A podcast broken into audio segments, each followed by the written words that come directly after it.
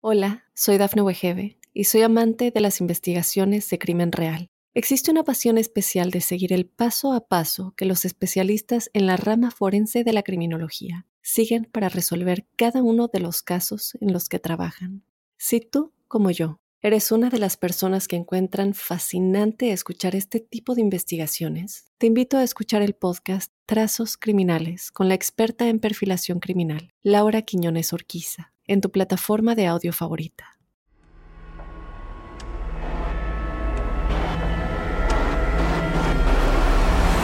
Observador Paranormal. Óyenos audio. Es un gusto estar de nuevo con ustedes en este su podcast que yo espero que comience a ser el favorito, Observador Paranormal.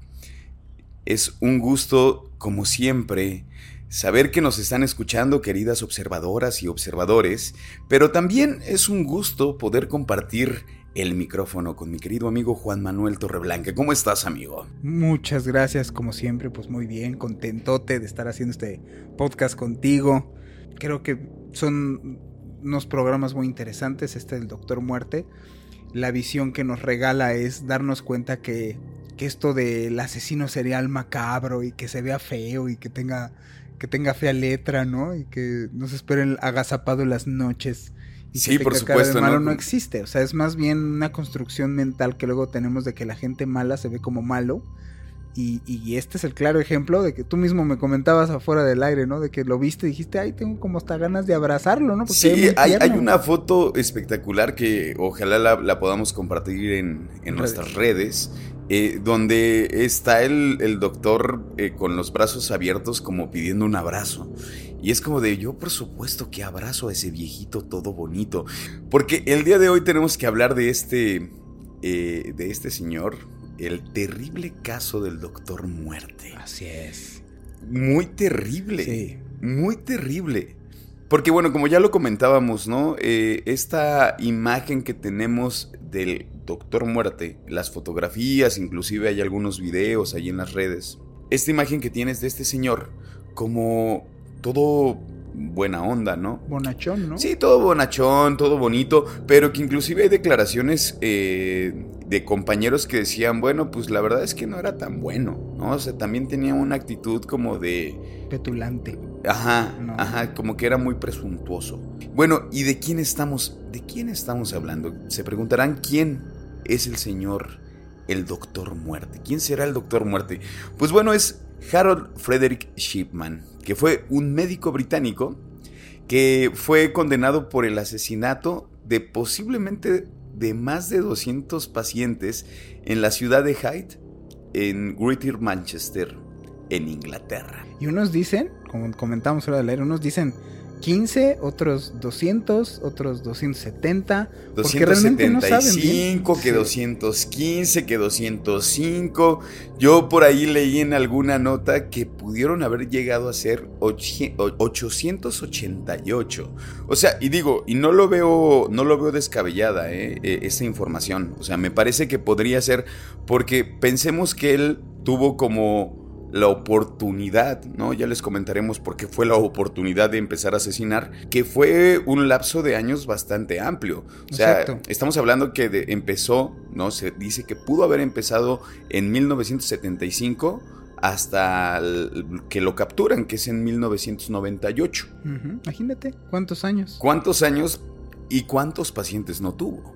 Y que es una cosa normalizada, ¿no? O sea, tu paciente, pues, eh, pacientes grandes, pues, se murió. Nunca te imaginas que va a ser el doctor muerte, por supuesto. ¿Y cuánta confianza no le podemos otorgar a un doctor? ¿No? O sea, finalmente se convierte en alguien muy cercano a ti y que todo lo que te diga un doctor tú vas a confiar en él. No era lo que realmente aparentaba este señor, ¿no? Este señor es arrestado en el 2000. Shipman fue arrestado después de que se le descubriera falsificando el testamento de una de sus víctimas. Ahí es donde les brincó. Esto es lo que les vamos a comentar más adelante, porque dirán, ¿cómo lo agarraron? Si tenía la verdad la coartada perfecta. Era doctor, mm, tenía como tener acceso a medicamentos para aplicarle a sus pacientes y ponerlos finados. Y, este, y con esta capacidad que tiene un doctor de decir, bueno, pues es que se murió de muerte natural, ¿no? Y no iban a estar indagando mucho en cuanto al diagnóstico del doctor. Y si se hacía sospechoso, pues estaba muy difícil comprobárselo. Y pues sí, pues eran gente, pues gente ya grande, gente de 70, 80 años. Entonces, ah, pues muerte natural. Sí, exacto, como que los iba revisando, iba llevando ahí como el caso, hasta que encontraba el momento perfecto para decir, híjole, ya se nos murió.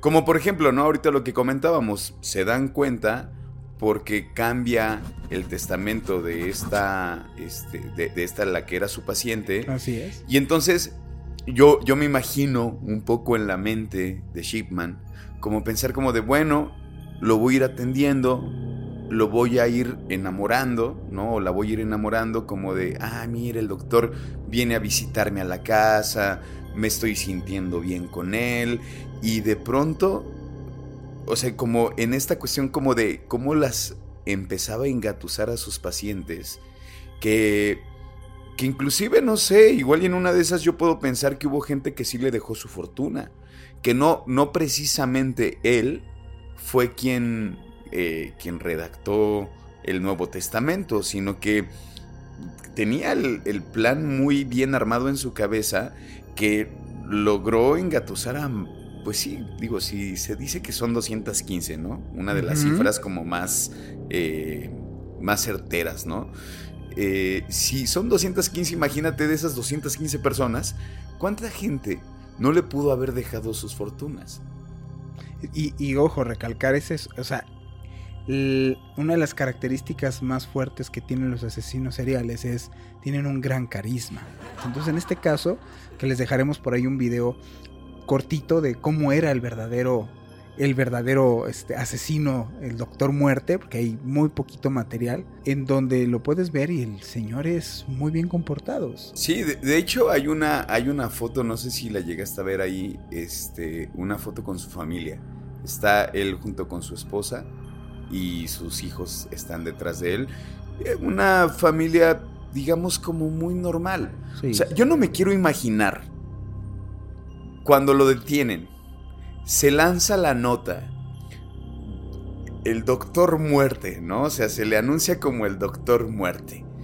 Y de pronto que tú, como familiar de algún, o sea, como, imagínate siendo, no sé, el hijo o el nieto, que sabes que fue paciente de, del doctor Shipman, lo primero que te sucede en la cabeza es como, ¿y si mi abuela no estaba mal? ¿no? Y si mi madre no estaba mal, o si mi, si mi padre, digo, la mayoría eran mujeres, pero también mató, se dice que fueron como 45 hombres aproximadamente y 170 y tantas mujeres. Sí, pero eh, ahí sí siento que tiene que ver mucho en donde él como médico pues, vio a más de 3.000 pacientes. Y no creo que pues, no mató a 3.000 pacientes. O sea, siento que muchas veces pues, eso llegó a pasar. O sea, se volvió el mataperro, se claro, el doctor muerte. Entonces, si alguien se le llegó a morir, siento que por eso esta, esta cifra se dispara tanto en una o sea, en, en tantísima cantidad a 800. Que es como, de verdad ya no podemos confiar ni en nuestro doctor de cabecera. O sea, eso no sé, me parece. Me parece como terrible tener que desconfiar tan fácil de la gente. Porque ya no sabes con quién te puedes acercar. O sea, porque esto, o sea, tú ves a este señor, todo bonito, todo, y terminó siendo un psicópata asesino. Es como, ¿por qué? ¿Por, por qué? Porque ya no puedo tener eh, un poquito de fe en la humanidad. ¿O cuándo voy a recuperar la fe en la humanidad? ¿En qué momento vamos a recuperarla, Juan? No sé. Pues, no sé, no, no creo que muy pronto. Eh, digo, a final de cuentas, yo creo que hay más bien que mal en este mundo, pero pues lo malo resalta más muchas veces, ¿no? O sea, como lo que este señor hizo. Hay, hay muchísimos doctores en los cuales muy respetable su profesión y se han dedicado y han dado su vida pues, salvando otras vidas, ¿no? Claro. Pero lo que comentas es muy interesante porque independientemente de la profesión, lo que me parece inverosímil es que ya no sabes allá afuera con quién te estás topando, que tú crees que estás viendo a alguien que, pues aparentemente tanto su fisionomía como su actitud puede ser una buena persona y resulta que no sabes qué hace Parece que en lo escondido de su casa, ¿no? Eso es lo que yo veo terrible. Y es que esto, o sea, esto que platicábamos, como definitivamente un médico, o sea, un médico es de los más respetables de lo más respetado. Es como de.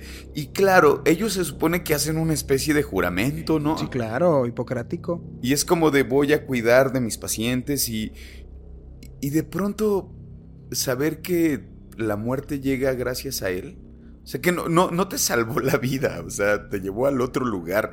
Eso me parece, no sé, triste, me parece decepcionante. No sé. Vamos a este primer corte y vamos a regresar para explicarles un poquito de la historia de Harold Frederick Shipman, el terrible caso del Doctor Muerte. Volvemos.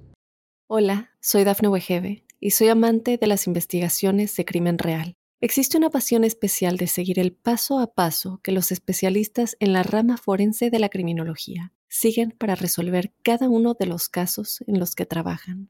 Si tú, como yo, ¿Eres una de las personas que encuentran fascinante escuchar este tipo de investigaciones? Te invito a escuchar el podcast Trazos Criminales con la experta en perfilación criminal, Laura Quiñones Orquiza, en tu plataforma de audio favorita. Muy buenas noches amantes del crimen y lo perturbador. Les habla Alex Wong, host del canal Geek and Freak 91. Si hablamos de asesinos seriales, de los más prolíficos de la historia, de entre todos los nombres conocidos hay uno que sobresale, aquel al que se le adjudican más de 500 muertes, el mayor asesino en serie de la historia, el Doctor Muerte Harold Shipman. Este joven, quien fuese prepotente y que se creía el centro del universo, mejor que cualquier persona, eclipsó su trauma al ver morir a su progenitora de cáncer, mientras su médico de cabecera le administraba fuertes dosis de morfina para no sentir dolor. A raíz de ello, el sujeto creció con una fuerte enajenación a los fármacos, haciéndose adicto de estas y ya siendo un prestigioso doctor, las robaba de los hospitales. Hablar de Harold Shipman es sinónimo de letalidad, pues el hombre ya convertido en un prestigioso médico se rodeaba por el misterio, por un aura negra.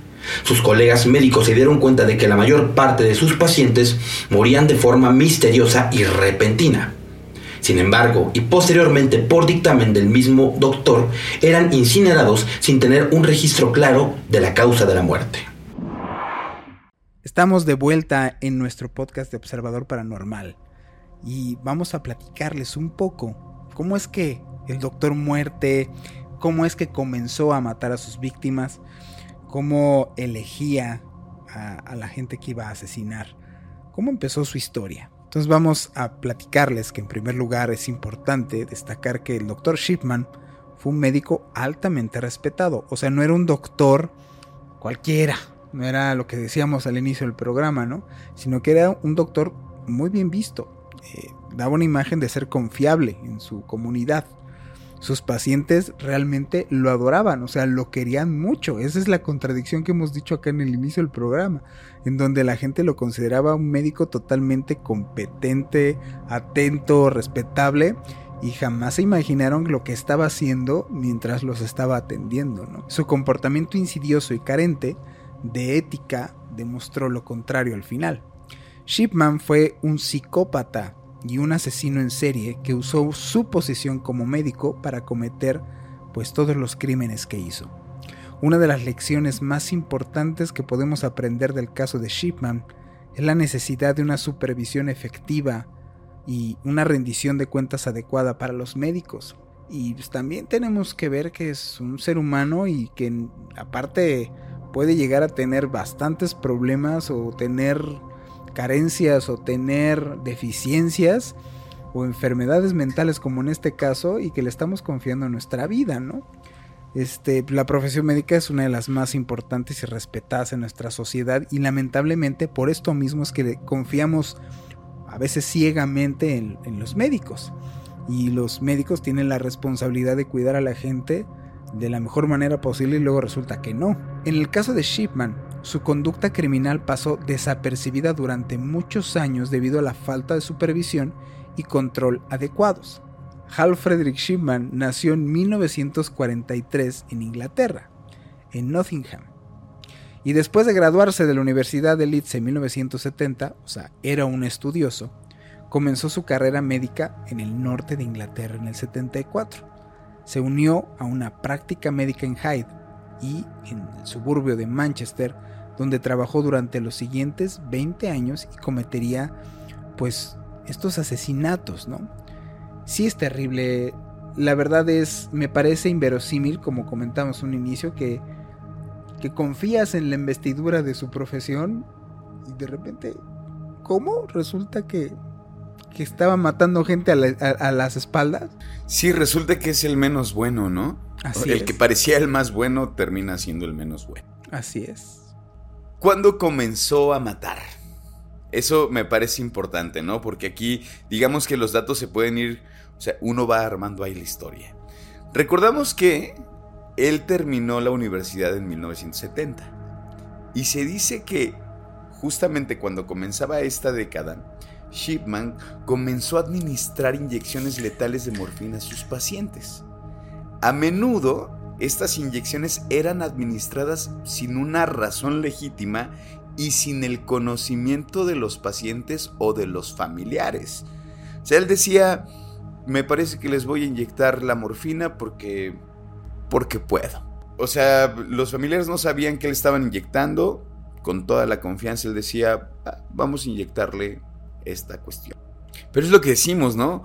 Por esta confianza plena que uno tiene en el médico. ¿Cuáles eran las víctimas más comunes en, el doctor Shipman? Eran mujeres mayores. O sea, estas mujeres que seguramente le tenían una confianza plena, plena, así como, sí, lo que diga el doctor está bien. Y aparte también ahí comienza como también el plan maquiavélico, del, del doctor Shipman, es que también eran mujeres solteras y no tenían hijos. Entonces, digamos, tenían una cercanía muy fuerte con el doctor Shipman, una confianza que lo que comentaba yo, ¿por qué no dejarle todas sus propiedades y todo su dinero al doctor que cuidó de mí los últimos días? Bueno, en muchos casos, Shipman manipuló los registros médicos para sugerir que las víctimas habían muerto de causas naturales. El delito iba a empezar a formar parte de su vida desde 1975 cuando lo atraparon falsificando prescripciones de petidina para su propio uso. Bueno, en aquella oportunidad fue multado con 600 libras y obligado a asistir a una clínica de rehabilitación de, drogas en York. Asimismo, bueno, continuó trabajando como médico en Hyde durante la década de los 80 y en 1993, pues que creen, él fundó su propia clínica en Marker Street, momento en el cual se había convertido en un miembro respetado dentro de la comunidad.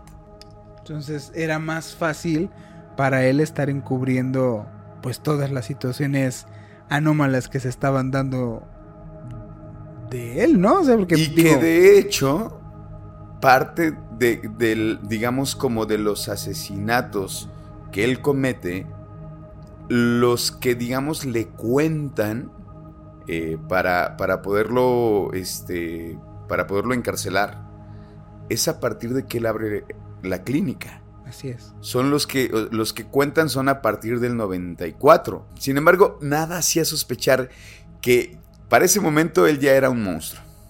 Ya asesinaba a muchísimas personas. Exactamente, ya llevaba una gran cantidad de pacientes asesinados. Yo creo que, no sé, a mí de verdad que la cifra del 800 y tantos no me parece... nada irreal. Nada, nada irreal. O sea, yo no sé, para esa fecha yo no sé cuántos ya llevaba, ¿no? Entonces, a medida que aumentaba el número de muertes sospechosas en su práctica, las autoridades dijeron, ah, caray, algo está pasando con el doctor Shipman. un ojito a este muchacho, ¿no? Porque como que se le mueren muchos. Exactamente. Y entonces, en 1998, fue arrestado y acusado de asesinato. Durante su juicio en el 2000, se descubrió que había matado al menos a 15 pacientes y que posiblemente había matado a más de 250 personas en total. Fue condenado a cadena perpetua sin posibilidad de libertad condicional. De hecho, se dice que le dieron 15 cadenas perpetuas. O sea, le dieron como por... Por cada uno de los que le comprobaron por completo, le dieron una cadena perpetua. Ella no tenía oportunidad de salir. Sí, ¿no? Ah, sí, ya. Ya era así de... No, yo creo que su jugada magistral que le salió muy mal, quiso hacer este rollo de, ¿y si le cambio al testamento? O sea, lo que le agregó a las muertes era pues esto, ¿no? Su condición de, ¿y si le cambio tantito el testamento? No creo que nadie se dé cuenta. Soy el doctor, respetable, bonachón. Pues no creo que sospechen de mí. Ahí fue el error de este muchacho. O sea, bueno, de este señor. Verse demasiado codicioso en ese aspecto. Ahí fue donde cayó. Sí, ahí ahí fue como el error, el error trágico eh, para que dejara de cometer sus atrocidades. Porque no sé, bueno, y me parece que qué bueno que cometió ese error, ¿no? Y qué bueno que la hija de, su, de, la última víctima se dio cuenta de eso. Imagínate de verdad cuántos, cuántos no han en este país, en México, cuántos no pudieran llegar a ser shipmans y ni en cuenta sí horroriza un poco el hecho de cómo alguien con su capacidad de ser médico puede llegar a disfrazarse muy bien de, bueno, de, alguien que ayuda a la comunidad, de que está preocupado por la salud de las personas y que puede llegar a cometer estos crímenes que pues ni te enteras. O sea, ¿cuántos shipmans no hay, no hay allá afuera? Solamente que este le pudieron llegar a comprobar a, fin de cuentas que hacía eso. O sea, y, se, y cuánto se tardaron, ¿no? O sea, ya llevaba cuántas y ya dijeron, como que está raro que se le mueran muchas, ¿no? ¿Cuántas personas cómo estamos acostumbrados realmente ya actualmente en la, en la, en la muerte? En, en que se muera mucha gente, digas, por ejemplo, con esto de la pandemia. Ya casi, casi era, ah, sí, le dio COVID. Y es que, ajá, exacto. Oye, y el COVID no hace puñaladas en la espalda. Ah, es que así es su caso de COVID. O sea, está raro. Y ese, sí, justo, ¿no? Acabas de dar en un tema donde a cuánta gente no la metieron en ese mismo, eh, en ese mismo cuadro de muerte, ¿no? Pues es, más, o sea, hablando de pandemia al inicio, digo, ahorita ya lo podemos comentar, al inicio que ya estaban los casos, pero bien, bien fuertes, y que cuánto se tardaron las instituciones realmente en decir que si era gente de COVID. Y estaban, no, es de influenza. Sí, es, exactamente. Es gripita. No, es que este le dio un catarrito. Y era pura gente que estaba ingresando por el virus proliferando. O sea, si las instituciones luego dices con tal de mantener como estadísticas más salvables, eh, entre comillas, pues, pues un doctor, ah, pues este se, se, se, eh, su enfermedad era de que se quería arrojar del quinto piso, ¿no? O sea... Y yo, yo creo que aquí sí cabe mencionar como aquí con el doctor Shipman, esta, indagar un poquito como en ese gran error, ¿no? O sea, como...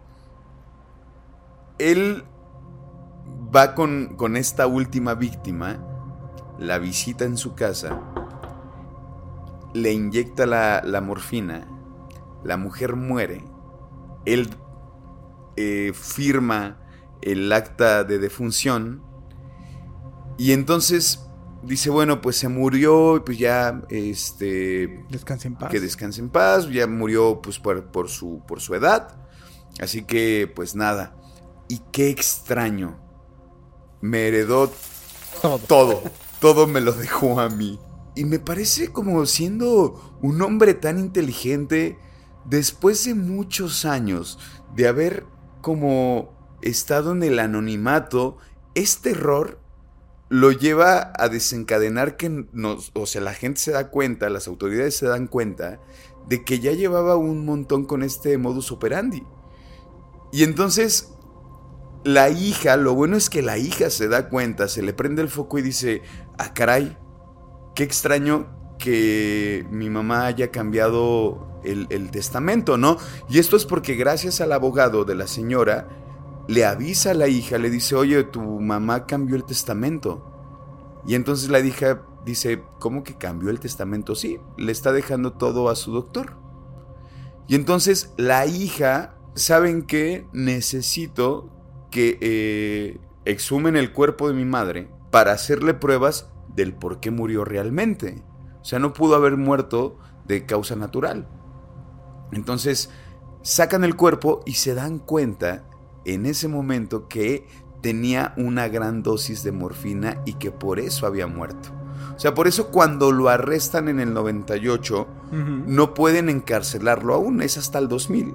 ¿no? Que lo encarcelan ya cuando se hacen como todas las investigaciones, indagan, indagan y encuentran por lo menos 15. Y como ya lo comentábamos, de estos 15 le dan 15 cadenas perpetuas. Pues así fue como es que comenzó a, a matar el doctor Shipman, el doctor muerte. Pues, ¿te parece que nos vayamos a otro corte y sigamos cuáles podrían ser sus motivaciones? Pues sí, y también explicarles un poco a las personas cómo es que, que mataba a, la gente, ¿no? Porque pueden, con lo que comentamos, ¿no? O que les inyectaban morfina, en qué momento, cómo es que se prestaba, porque no era de una manera burda, era bastante sutil cómo iba él enredando a la gente para hacer eh, pues hacer a sus víctimas. Y sobre todo en las conclusiones donde vamos a Shipman se le comprobó que recibía dinero por las muertes de, sus víctimas. Pero pues bueno vamos a este corte y regresamos para concluir con este podcast. Hola soy Dafne Wegebe y soy amante de las investigaciones de crimen real Existe una pasión especial de seguir el paso a paso que los especialistas en la rama forense de la criminología siguen para resolver cada uno de los casos en los que trabajan. Si tú, como yo, eres una de las personas que encuentran fascinante escuchar este tipo de investigaciones, te invito a escuchar el podcast Trazos Criminales con la experta en perfilación criminal, Laura Quiñones Orquiza, en tu plataforma de audio favorita. Shipman fue investigado por muchos años, sin embargo, Scotland Yard se valió de detectives novatos que solo entorpecieron la investigación. No obstante, tras su última víctima, Kathleen Grundy, se detectó que Shipman no solo la había asesinado, sino también la había manipulado para cambiar su propio testamento. Esto hizo que las autoridades detuvieran al doctor Muerte en los años 90 para ser condenado a un fuerte juicio donde se le imputaron solo 15 asesinatos. Esto se traduce a 15 cadenas perpetuas. Cabe mencionar que Shipman al inicio siempre mantuvo su inocencia. No obstante, al saber que pasaría el resto de su vida en prisión, se ahorcó en su celda en el año 2004. ¿Quieres saber lo más tétrico? Entre rebuscar y rebuscar la información de su libreta de pacientes y el de boca en boca de los médicos colegas, saltó un número exagerado, diferente al de la condena. La mortandad de las víctimas era por sobredosis de morfina y estos rebasaban las 500 personas. Estamos de vuelta en Observador Paranormal y en este momento vamos a indagar un poco más en cómo es que el Doctor Muerte asesinaba a sus víctimas, ¿no? Bueno, ya un poco lo hemos comentado, que les inyectaba morfina, pero vamos, digamos, a indagar un poquito más eh, de cómo es que él hacía de las suyas. Eh, según los informes, dicen que Shipman utilizaba una técnica que involucraba la inyección de, a grandes cantidades de morfina. Entonces directamente se las ponía en la vena de la víctima y bueno, pues esto debido a la cantidad de droga que administraba, pues la muerte era muy rápida y inclusive era casi indolora, ¿no? Digamos que tampoco era como tan sádico. Él sabía que su muerte eh, de, sus víctimas iba a ser como hasta cierto punto iba a ser muy muy rápida. En muchos casos, Shipman administraba la inyección mientras estaba solo con el paciente o con la paciente, lo que le daba una oportunidad para cometer sus crímenes sin testigos. digamos, en ese sentido, sí era como muy minucioso, ¿no? Eh, lograba como tener esa oportunidad de solamente estar con, con la paciente, con el paciente, y de esa forma pues no había testigos, ¿no? De lo que, de lo que había sucedido. Después de la muerte de la víctima, Shipman a menudo manipulaba los registros médicos para sugerir que la muerte había sido por causas naturales. Lo que bueno, esto definitivamente comenzaba a dificultar la detección de sus crímenes. Por eso es que lo logró hacer durante muchos, muchos años. En algunos casos se dice que falsificó los registros para indicar que la víctima había solicitado la inyección de morfina. Entonces, lo hemos comentado y yo lo repito, la verdad es que estaba en el lugar perfecto siendo con, o sea, siendo la, con la profesión perfecta para cometer crímenes perfectos. O sea, lo tenía todo a su favor. Pero bueno, es así como, como asesinaba a, los, a, sus víctimas. Yo veo de esta parte de, de cómo las asesinaba, pues hasta incluso muy premeditada, un poco piadosa, pero sí muy maquiavélico el muchacho, ¿no? O sea, eso de estar falsificando las recetas, falsificando las órdenes, incluso las actas de defunción, pues sí hablaba de alguien que estaba híjole, muy corrupto, muy pervertido, ya era alguien que sistemáticamente estaba haciendo esto, ya, ya el modus operandi estaba muy dictaminado. Entonces, híjole, lo que comentabas un inicio, ¿no? ¿En qué momento te pierdes así? ¿En qué momento? Porque digo, a final de cuentas, ¿qué tanto dinero hubiera podido o qué tanto dinero generó de estar haciendo esto? ¿Realmente le convino? Yo la verdad, a grandes rasgos, no sé si realmente le convenía o hubiera podido llegar más lejos siendo un doctor honesto. Digo, tenía el cariño de la gente. No vivía en un país, pues, que le fuera mal. O sea, no entiendo en qué momento Shipman se corrompió y dijo, Ay, oye, ¿y si, mato a los pacientes? O sea... ¿Cuál crees que hayan sido como sus motivaciones para, para llegar a ese punto? Y no entiendo porque tiene características muy extrañas en cuanto a, a su vida personal. O sea, no era alguien solitario, era alguien que tenía familia, había formado una familia, no venía de una familia conflictiva o que se habían peleado, no tenía rasgos de un asesino serial, no había sido, o sea, o que se sepa, abusado de niño, ni había tenido...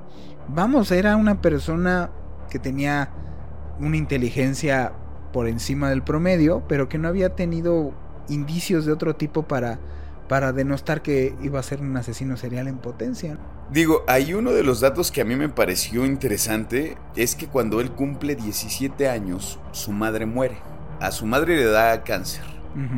Y entonces ya cuando está en la fase terminal, eh, le comienzan a, a inyectar morfina a la madre. Este, esto me imagino como para, para hacer como un poco más leve la, enfermedad, ¿no? Para que no la pasara tan mal la señora. Se dice que esa puede ser una de las razones por las cuales él vio morir a su madre.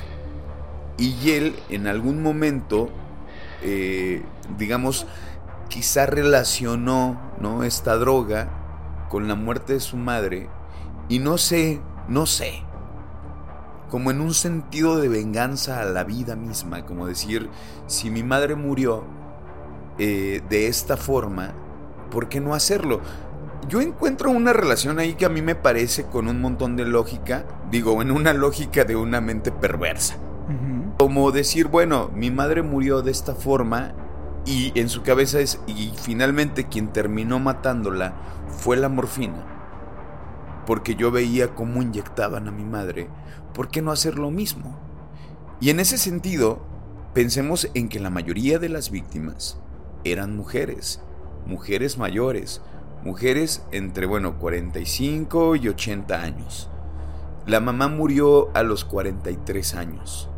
Mm, sigo, no, hay algo que no me cuadra. O sea, de los que hemos platicado aquí, Goyo, Ed Kemper, no me hay algo que no me termina de cuadrar con la historia de este señor. Que diga yo, sí, claro, está muy marcado esto, ¿no?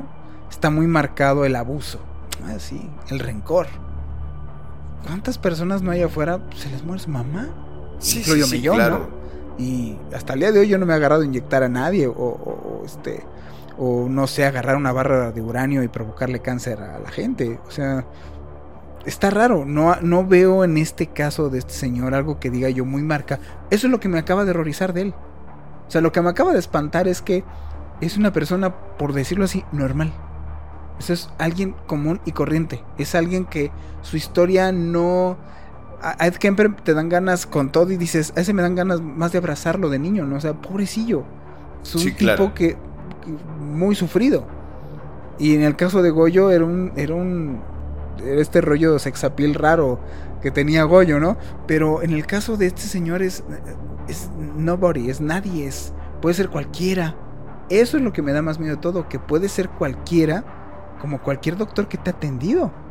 O sea, como cualquier doctor que te manda, no, así estudios y vete con el doctor Ramírez, y ahí vas con el doctor Ramírez, y es una descriptiva esto de un doctor Ramírez cualquiera. O sea, no es alguien que dijeras, bueno, es que este señor de niño agarraba y experimentaba con animales, ¿no? Y no. O este señor, fíjate que fue agarrado eh, por, no sé, acoso sexual. O sea, no hay ningún tinte de nada hasta que solito agarró y se puso a inyectar. O a menos de que fuera directamente a lo de cobrar el seguro, que tampoco me parece totalmente coherente, porque no era una persona necesitada. Era un doctor respetado de la comunidad, que trataba bien a sus pacientes y los, los pacientes lo veían bien. Hay algo que me da pavor, que no me cuadra en un asesino serial característico en todos. Este se sale totalmente del, esquema, este se sale totalmente de este diagrama que existe en un asesino serial. Más que los tintes que llega a veces a notar o, su personalidad a, a, dejar ver que era una persona muy egocéntrica, muy narcisista, muy, muy alzada. Pero fuera de eso, pues digo, no es mala onda. Saludos a toda la comunidad médica que nos escucha. Pero no precisamente los médicos tienen un ego chiquito. Entonces, en este caso, pues este señor se me hace muy doctor Ramírez, cualquiera, que no tiene nada que brinque, que diga, ay, no, pues es que sí, se enamoró de una paciente, no. Es que sí, es que tiene una fijación de Edipo con la mamá, no. O sea, no hay nada que yo le vea una vida como aparentemente normal y que matar a 200, o sea, eh, si ya matar a 15 es algo así de, wow, o sea, matar a desmedida gente, no, yo no encuentro sus motivaciones. Y al día de hoy lo, lo más difícil, que vamos a eso, que son estas conclusiones que les vamos a ofrecer, es que realmente al final, cuando él está encarcelado, él lo admite. Él no dice, yo fui. En ningún momento él lo admite. Él nunca admitió abiertamente si las maté. No. O sea, todas sus acusaciones se basaron en investigación, que ojo, no fueron investigaciones de tres pesos. Estamos hablando de investigaciones a profundidad serias por equipos de investigación eh, pues bastante capaces. Eso es lo que lo culpó, pero él jamás al final dijo yo fui. Jamás. Entonces hay un hueco para mí que, que hasta está en este enigma de decir, bueno, si habrá sido. En una de esas ni fue. Nunca él dijo abiertamente yo fui. O es más, como termina este señor es que se suicida. Y no hay carta póstuma. Porque regularmente lo que sucede en estos casos es la culpa los consume, ya no pueden con eso, ya está atrapado, ya está sesgado, ya no hay manera, ya no hay escapatoria. Sí. Más que me cuelgo y dejo la carta, así fui yo, de la manera más cobarde fui yo y bye. Sí, inclusive se dice que, que no tenía ningún este, antecedente suicida. O sea, inclusive desde que entra él a la cárcel, ¿no? Recordemos que él eh, entra en el 2000, ya cuando logran culparlo. Y durante los cuatro años que él estuvo en la cárcel, no tuvo indicios de suicidio. O sea, de hecho, él se comportaba muy bien. Era un tipo que se comportaba, pues, como un tipo normal. eh, bonachón, o sea, toda la descripción que ya hemos dicho. Y que de pronto sí fue extraño pensar que se haya suicidado. Ahorita acabas de decir algo como de, ¿y si no fue él? Cuando lo detienen el, el, 7 de septiembre del 98, en sus primeras declaraciones, Shipman aseguró, dice, así dijo, yo puedo curar o puedo matar.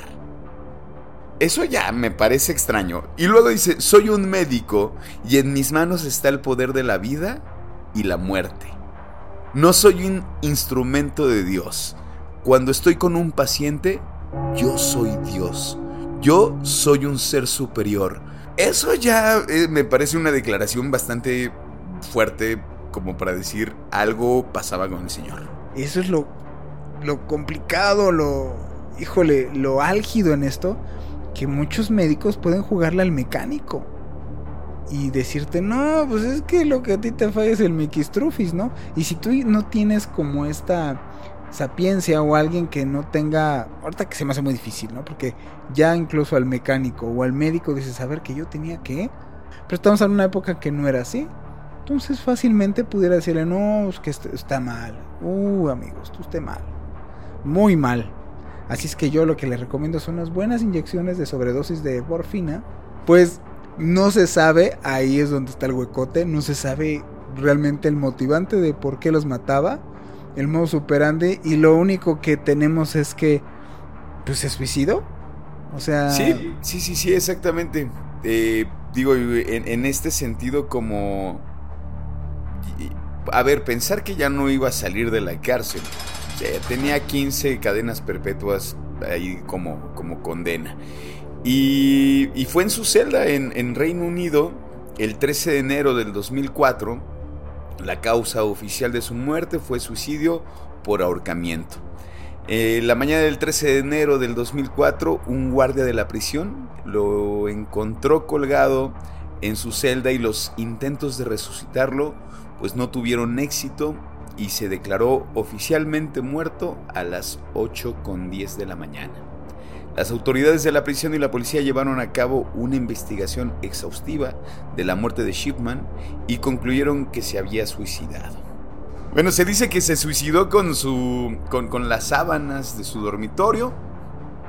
A mí hay otro dato ahí que me parece interesante. Se mata un día antes de su cumpleaños, número 58, muere a los 57 años, dejándole una gran cantidad de herencia a su mujer. Le, deja eh, 100 mil libras, que son aproximadamente como 150 mil euros, eh, así de libres de impuestos, y aparte recibe una pensión vitalicia de 10 mil libras, lo que equivale a 15 mil euros al año. ¿Pero por qué, por qué justo antes de cumplir? Pues ¿qué tiene que tendría o qué hubiera tenido de malo que tuviera 58 años cumplido? Exactamente, si él hubiera cumplido 60 años, o sea, si se hubiera esperado hasta los 60 y se hubiera matado, ya no la libra porque a su mujer le hubiera tocado, de las 100 mil libras, le hubieran tocado 5 mil libras. Entonces, inclusive hasta en eso me parece que fue inteligente. Que mi mujer obtenga pues la lana y si cumplo 60, lo único que voy a hacer es quitarle varo, pues mejor me cuelgo antes. He ahí la historia de nuestro queridísimo Doctor Muerte. Pero es que, pues es que si era muy querido, por eso lo digo, nuestro queridísimo Doctor Muerte, porque mucha pues gente lo quería. Digo, yo creo que mucho tiempo después fue, después de que se enteraron de todo esto, yo creo que fue el doctor más odiado. Así es, pero al inicio era un doctor que, pues con esa conclusión yo me quedo del programa.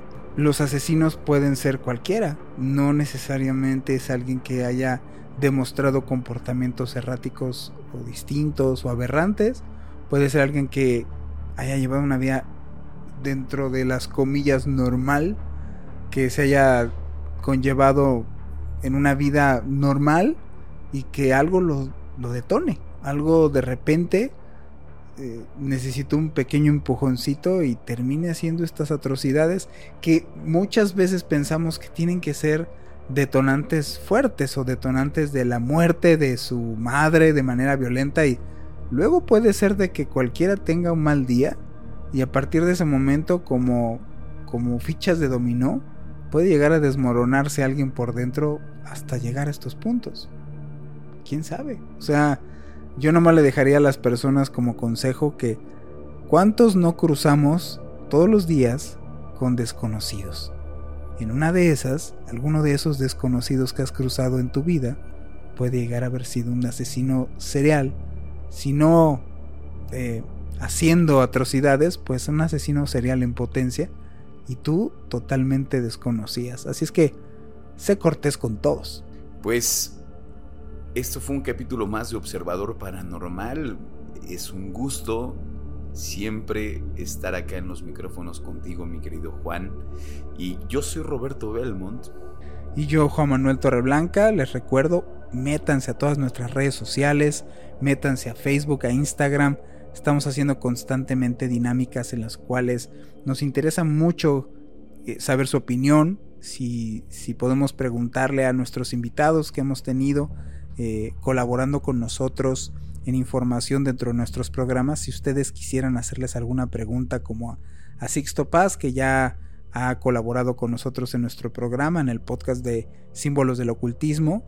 Próximamente tendremos a Josué Velázquez y a otros tantos más. Si tienen alguna duda con respecto a los temas que hemos dado, con gusto en nuestras redes sociales vamos a explicarles lo que ustedes necesiten. Muchísimas gracias observadoras y observadores por habernos acompañado un programa más y nos vemos hasta pronto.